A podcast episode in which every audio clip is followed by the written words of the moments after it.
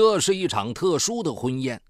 新娘是一位美丽的姑娘，新郎却是一位刚刑满释放的劳改人员。他们早在2004年就已经登记结婚，可时隔两年后，才在亲人的祝福中走进洞房。更令人想不到的是，两年前曾被新郎伤害的受害人给他们送来八千多元的大红包。敬请收听本期的拍案故事。八年承诺。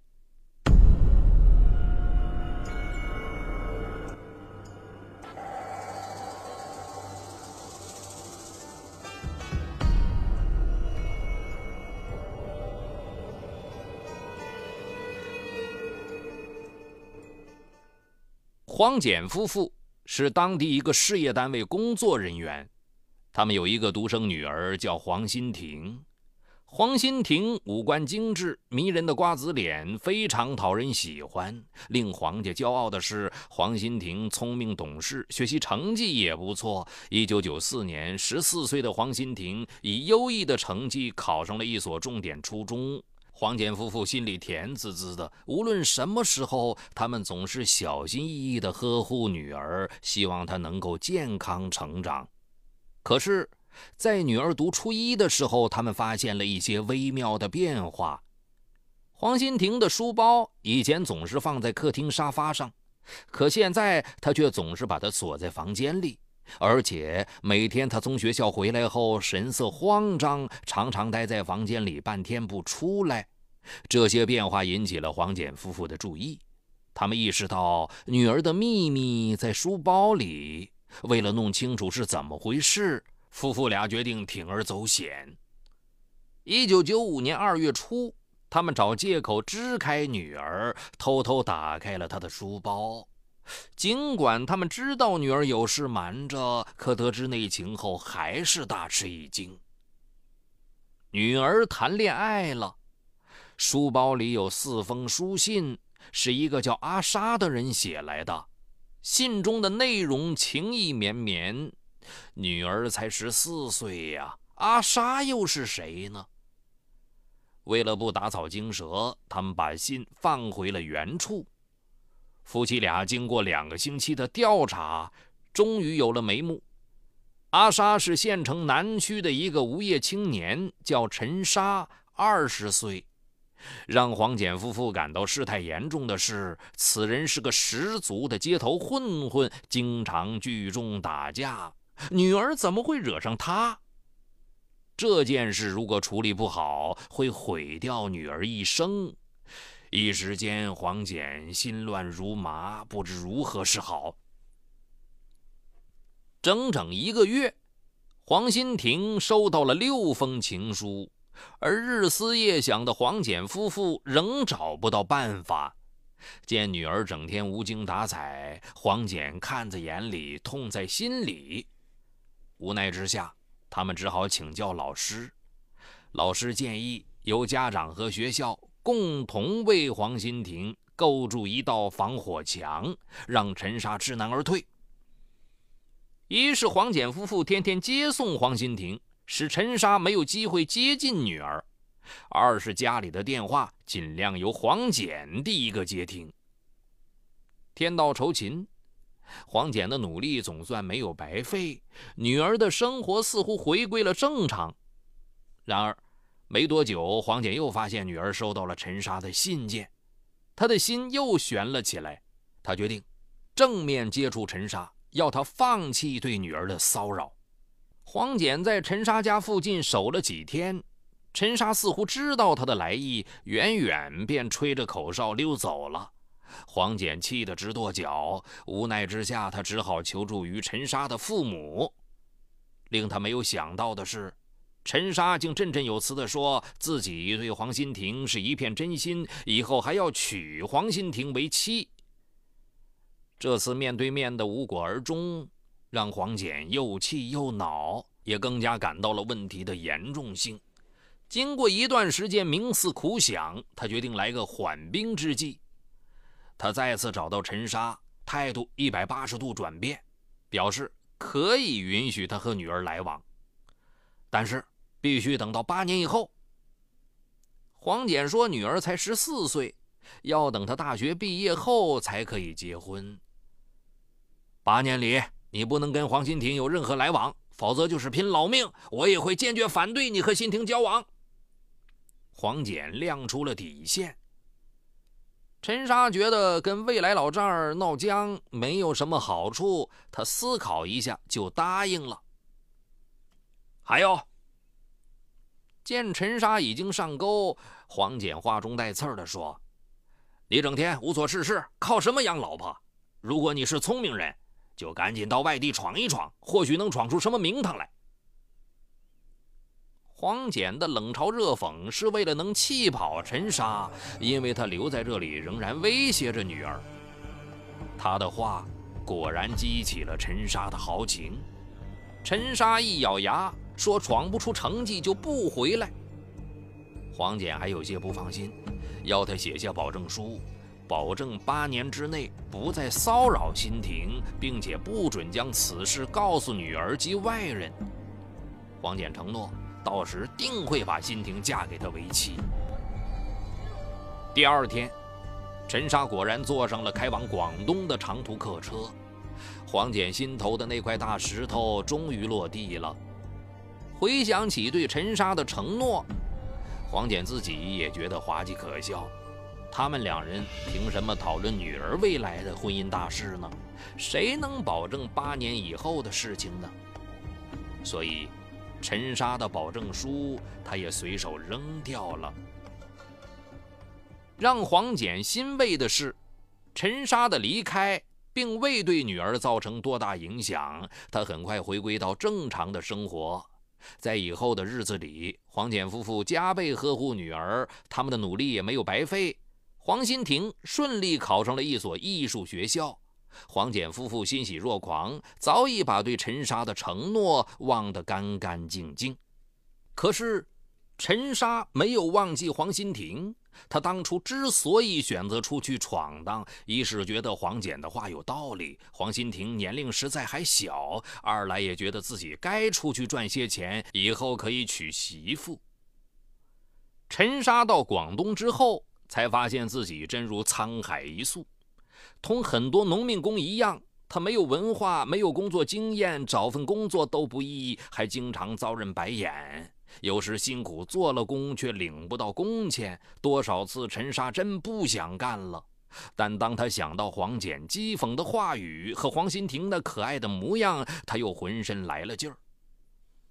陈莎对装潢行业非常感兴趣，工作之余常去网吧，在网上他学到了很多设计方面的知识。一九九八年初，陈莎被一家公司聘为保安。工作时三班倒，这让他有了更多学习的时间。陈莎用省下来的三千元购买了一台二手电脑。经过两年学习，他的设计水平日渐长进。两千年四月，陈莎辞掉了保安工作，来到一家公司应聘。当公司要他出示相关文凭时，陈莎谎称自己是本科生，只是文凭被人盗走了。工作人员看了他的作品，都认为这个小伙子有灵性，便破例录用了，每月薪水两千元。陈沙非常珍惜这第一份高薪工作，为了弥补自身的不足，他买了不少装潢方面的书籍，还经常上网吸收营养。工作上遇到难题，他就虚心请教，业务素质突飞猛进。两年后。陈莎跟公司老总到珠海经济特区参加一个业务洽谈会，在跟其他同行交谈中，他才了解到，干这行的月薪最低也有五千元，最高的年薪有五十万的。在朋友的介绍下，陈莎来到一家海南大集团应聘，公司老总很欣赏陈莎，给他开出了年薪二十万的高价，同时答应。每承建一笔业务，陈莎还有百分之五的提成。陈莎工作很积极，仅一年时间，他就赚了五十多万元。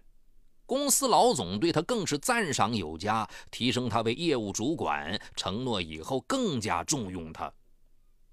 面对自己辛苦得来的报酬，陈莎感到自己所付出的一切都值了。掐指一算。自己已经打工八年，他琢磨着黄新亭也应该念大学了。二零零三年八月，陈沙回到浦北。且说此时的黄简已经完全忘记了陈沙这个人，而黄新亭当年只是和陈沙见过几次面，现在更是一点印象也没有。长大后的黄新亭出落的成熟美丽。艺校毕业后，他没能考上大学，在保险公司当了一名业务员。在众多的追求者中，他选择了一个叫冯学军的小伙子。黄简夫妇万万没有想到，这时候陈沙会找上门来。两位老人已经退休了，唯一让他们牵挂的就是找个好女婿。冯学军是搞啤酒推销的。长得年轻帅气，而且能说会道，一有空就来陪他们聊天解闷儿。黄简夫妇对此非常满意。二零零三年八月四日一早，黄简家的门铃响了。正在家里健身的黄简以为冯学军来了，连睡衣也没换就出来开门了。呃，你是？黄简愕然了。家门口站着一个拿着大包小包的小伙子。他似曾相识，却又叫不出名字。当然，陈沙也不是当年那个整天吊儿郎当的街头混混了，西装革履，俨然像一个老板。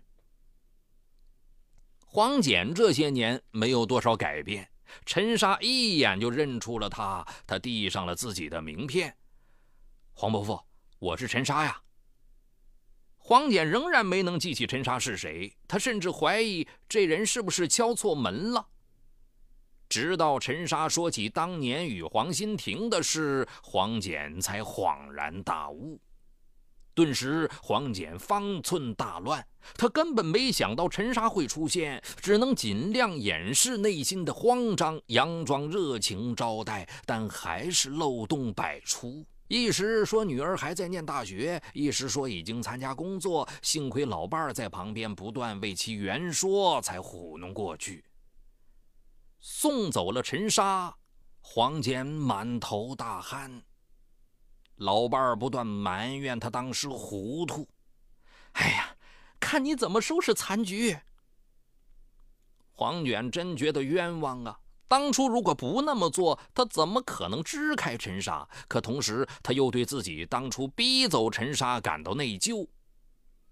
黄简这下真的没辙了，毕竟诺言是自己亲口许下的，这下怎么办？第二天，他家的门铃再次被人按响，黄简提心吊胆地开门，外面站着的又是他最不情愿见到的人——陈沙。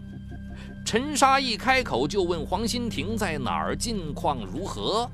黄简支支吾吾的应答，这让陈沙多少感到了一丝疑惑。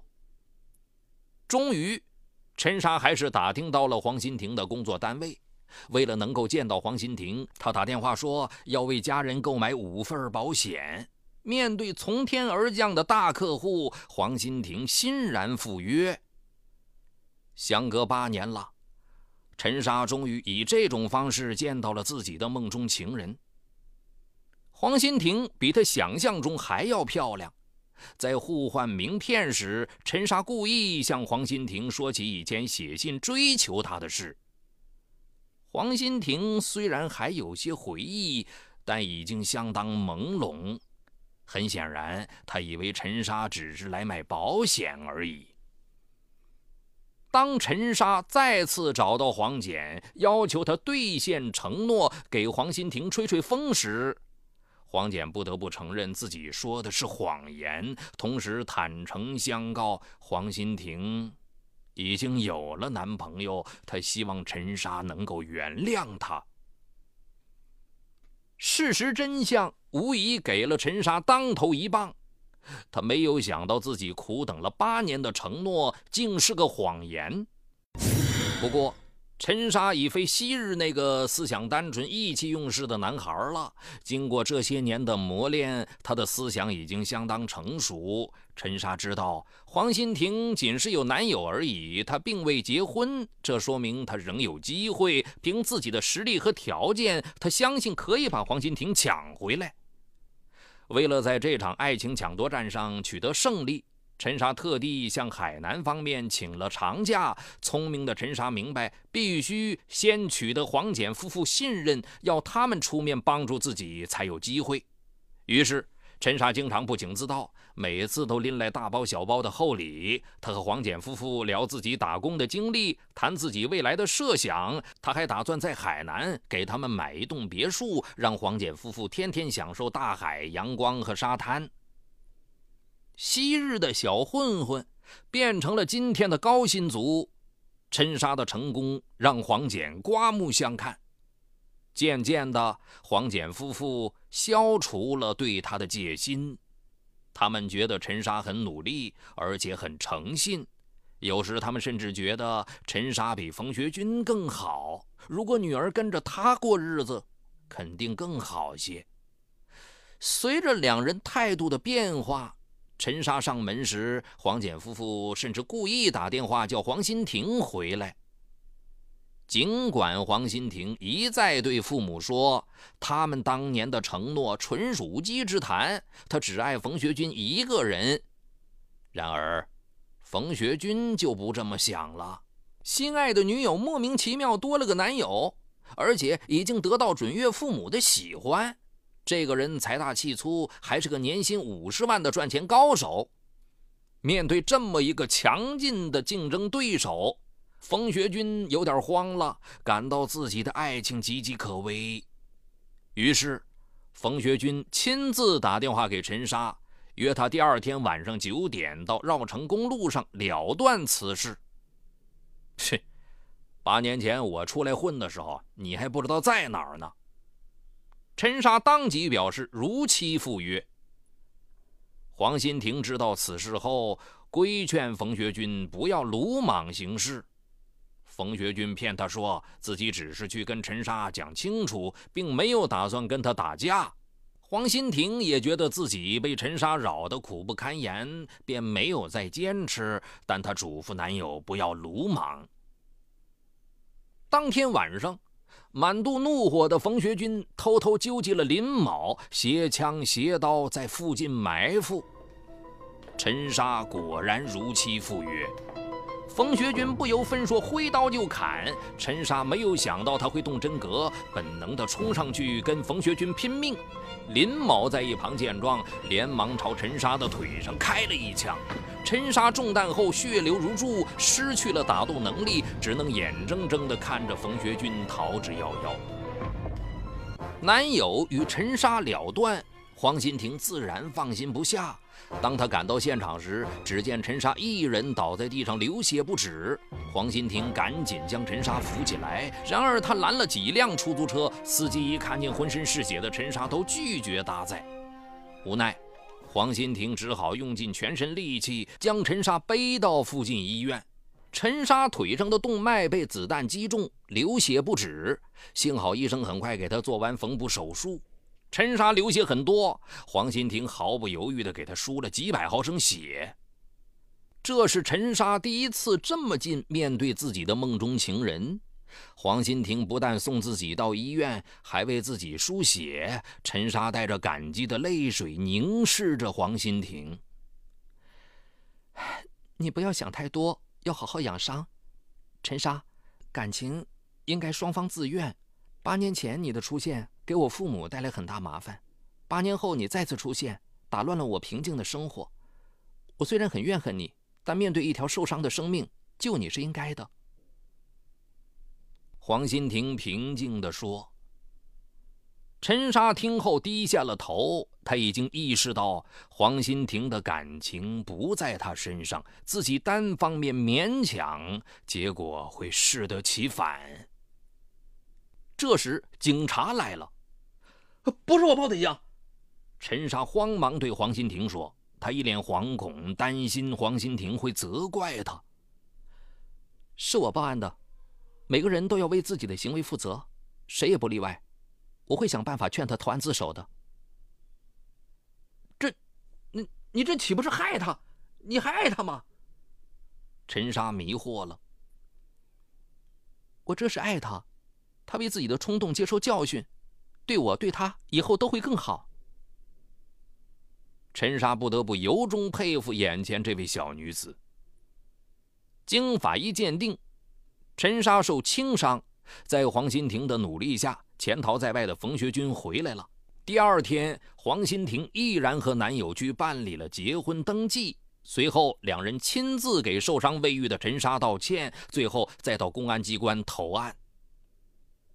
法院最终以故意伤害罪判处冯学军两年有期徒刑。到那边要好好改造，我会在家里布置好新房等你回来。目送囚车缓缓离去，在场的亲戚朋友都为这对有情人泪雨纷飞。二零零六年一月。冯学军刑满释放，在经历了种种磨难之后，二月底，两个有情人在亲人的祝福中走上了婚姻的红地毯。令人没想到的是，远在海南的陈莎竟然也发来了贺电，希望你们白头到老，幸福一生。这八千块钱原是黄新婷给我垫付的医药费，他说的对，每个人都要为自己的过错承担责任。现在我把它还给你们，请你们不要拒绝，就当做是我的礼金吧。